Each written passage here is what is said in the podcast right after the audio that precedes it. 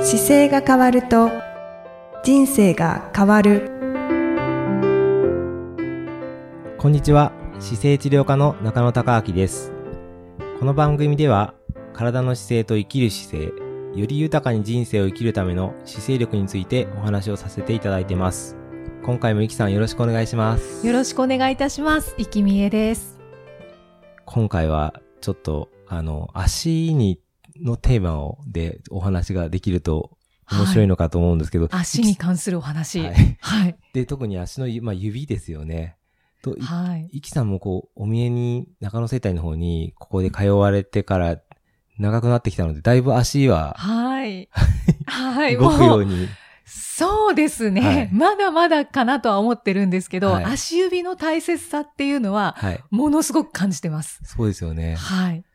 ぱり足って、あのー僕もいろんな患者さん見るんですけど、あの、本当に皆さん退化してきてて、ああ、そうなんですね。は。い。あのー足の指自体って普段、例えば爪を切るっていうことすらう、ん。忙しい方はできてなかったりするんですよ。足の指先の。ああ。なので、足の指の爪の状態見ると、その人のの精神状態がわかるって言われるぐらい、はこい、う、何も情報がない時には、あよく見て確認したりするんですよね。そうなんでですね。今はもうね、よく、あの、患者さん見るときも丁寧に見るからですけど、忙しくて見るときは、足の爪見ると大体性格わかったりとかするってそうなんだいうぐらいの時もあってあ、ーじゃあ私もちょっと見破られてまいすやかいやいや 足の爪って結構油断すると切ってなかったりするのもあるんですけうどん、確かに忘れがちです。あと豆がいっぱいできてたりとか、あー動かなくなってるっていうことにまあ気づかないと結構大変なことになってるんですよね。あー、足の指の、ははい、い。豆、はい。タコとか。タコとか。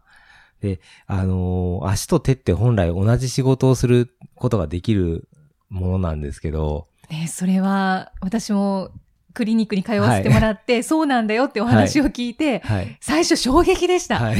え、足の指ってそんなに動かせるのって思いました。 で、やっぱり手だと毎日ご飯を食べるときにお茶碗を持ちます、はいお箸を持ちますって使うじゃないでもすうか。とにかく器用に動かせますよでね。も足はですね、今の現代の日本、日本なんかの社会だと、やっぱり、まず、靴下履いてない人は多分そんなにいないので、はい。まず靴下を履くっていう状態で、まあ、手に、手で行くと手にこう、まあ、ミトンっていうかですね、靴下を履いてるような感じになって、はい、ではい。かつそれに今度靴が入りますよね。そうですで、ね。そこで靴の中でこう、苦しい状態のままずーっと一日中置かれて、はい下手すると、あの、家帰ってきて上がって靴下脱ぐまでは、はいもう、密閉された状態で苦しんでるという。 確かに。で、体重が全部乗るので、そうですね。はい。うわ、過酷です過ね。酷ですよね。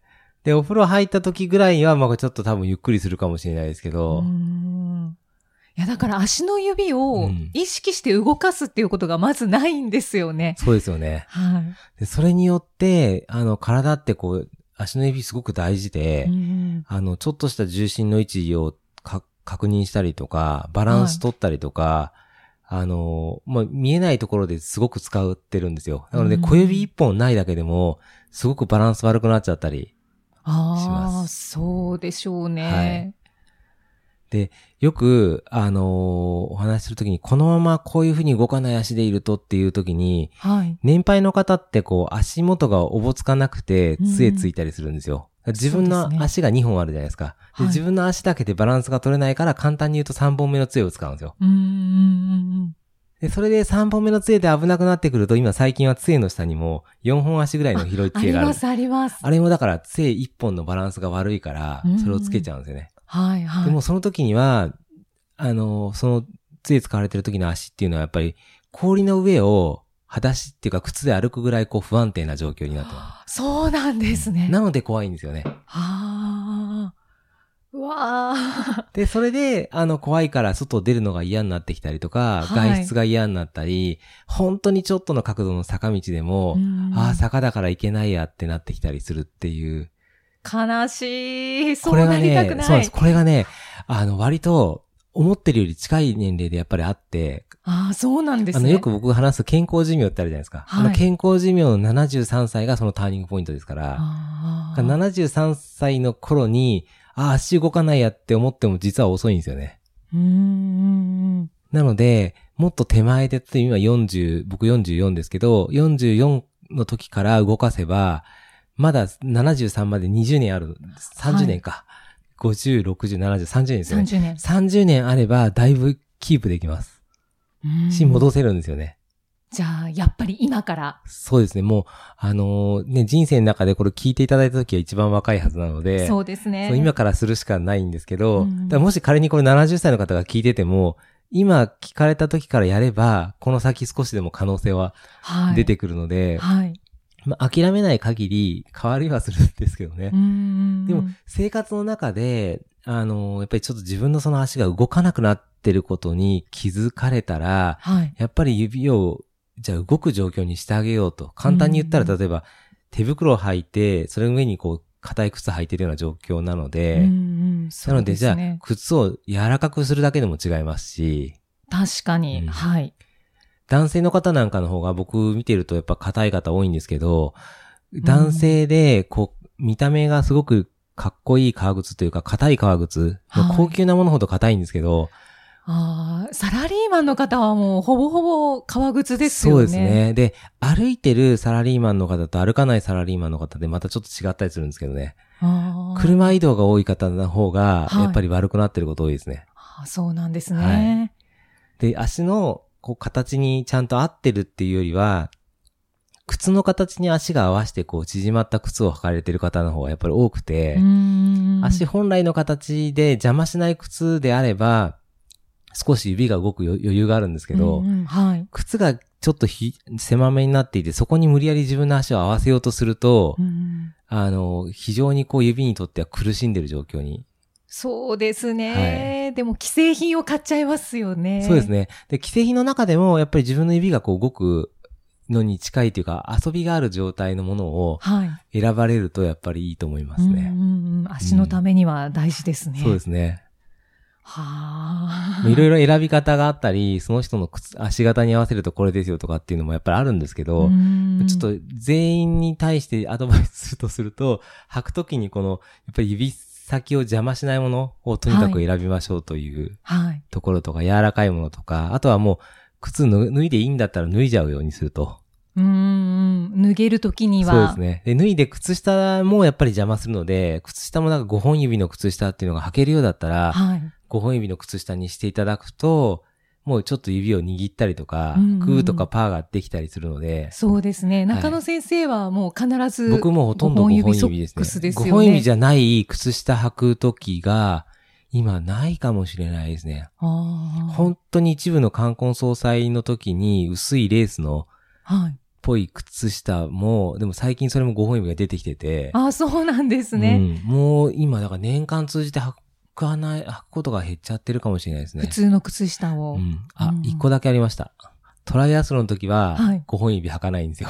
ああ、そうなんですか。トライアスロンの時、逆に意外です。トライアスロンの時ね、5本指履きたいんですけど、はい。みあの、履き替えるのに時間かかる からあ、どうしても、なので、もう履けちゃう靴だ、靴下履いちゃったりするんで、ああ、泳いだ後に。そう履くそうです。時とか泳いだ後って濡れてるじゃないですか。ではいあの状況から靴下履くので、はいその時だけは、ちょっと普通のトライアスロン用の靴下履いてますね。ああーとは、あとはほとんど5本指ですね。うんはい。普通の靴下を履いてる中野先生を見たことがないです。そうですよね。 はい。僕もまず、まずそうですね、5本指しか履いてないので、うんはい。私も5本指ソックスは家で履くようにしてるんですけど、うんうんうんやっぱり全然違いますね。そうですね。はい。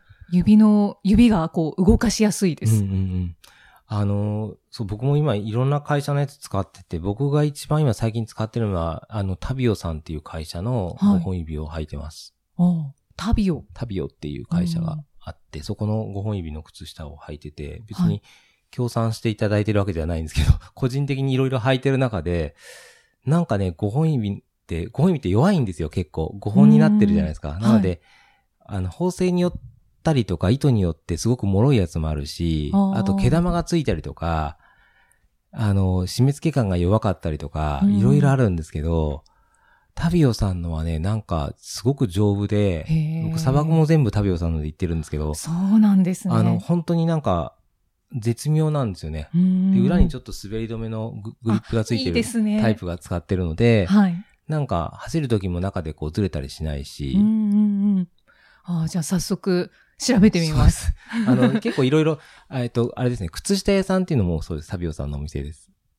靴下屋さん。はい。靴下屋っていうお店だったりもタビオさんですね。レーベルが。多分、イナンレーベルがああそうなっんですて、ねはい。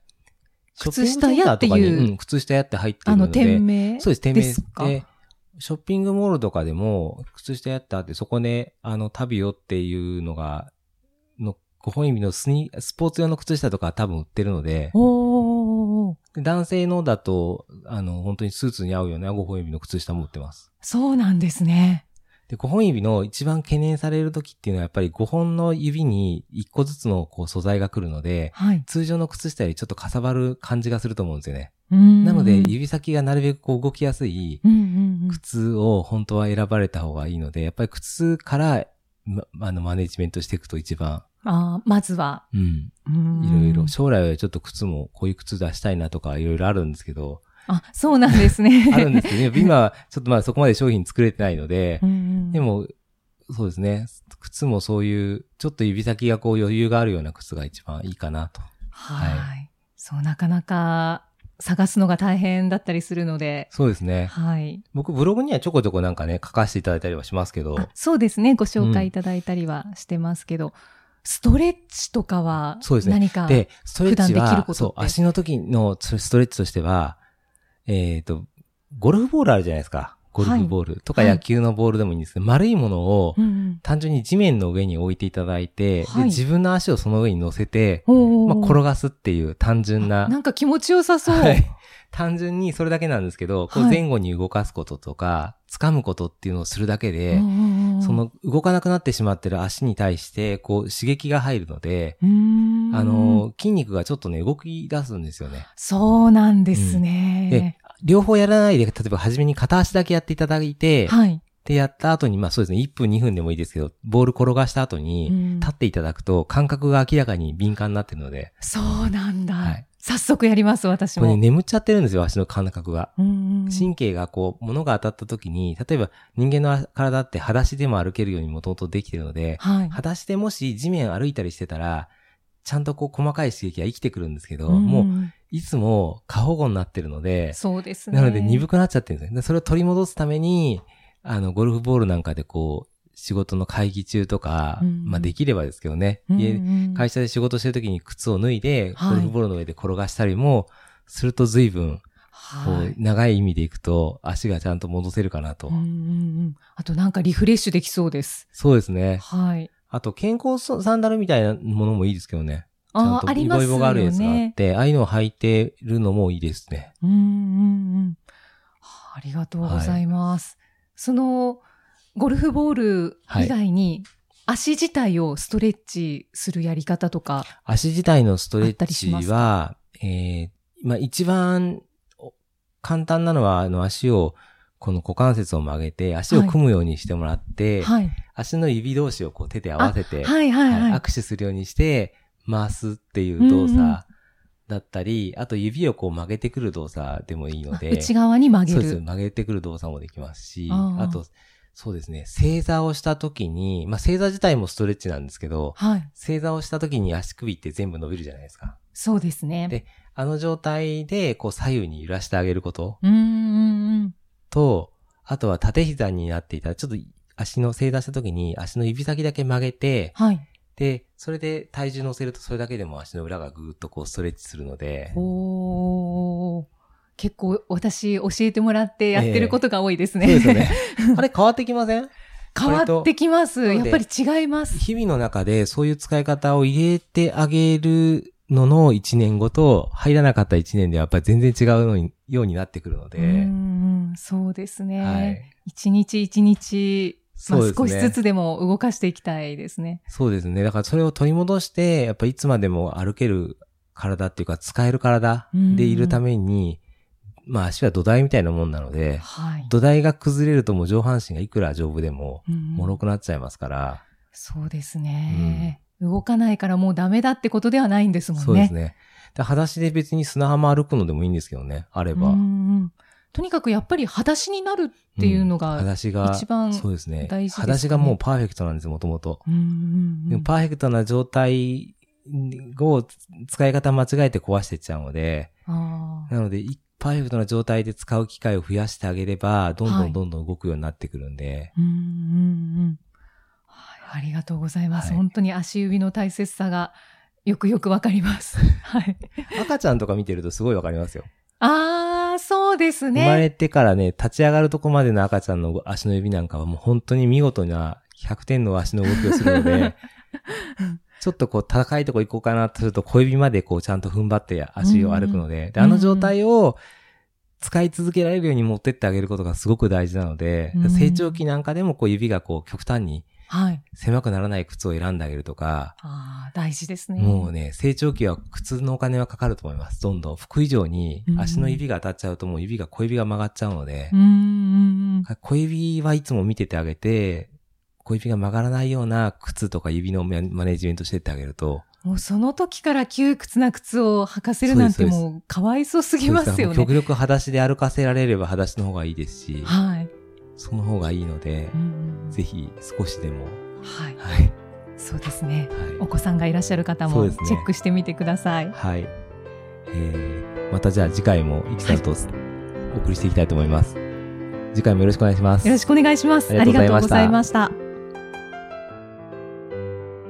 この番組では姿勢や体についてのご質問そしてご感想をお待ちしておりますご質問とともに年齢体重身長性別をご記入の上中野生態東京青山のホームページにありますお問い合わせフォームからお送りください体を見直す時間は人生を見直す時間である姿勢治療科の中野孝明でした。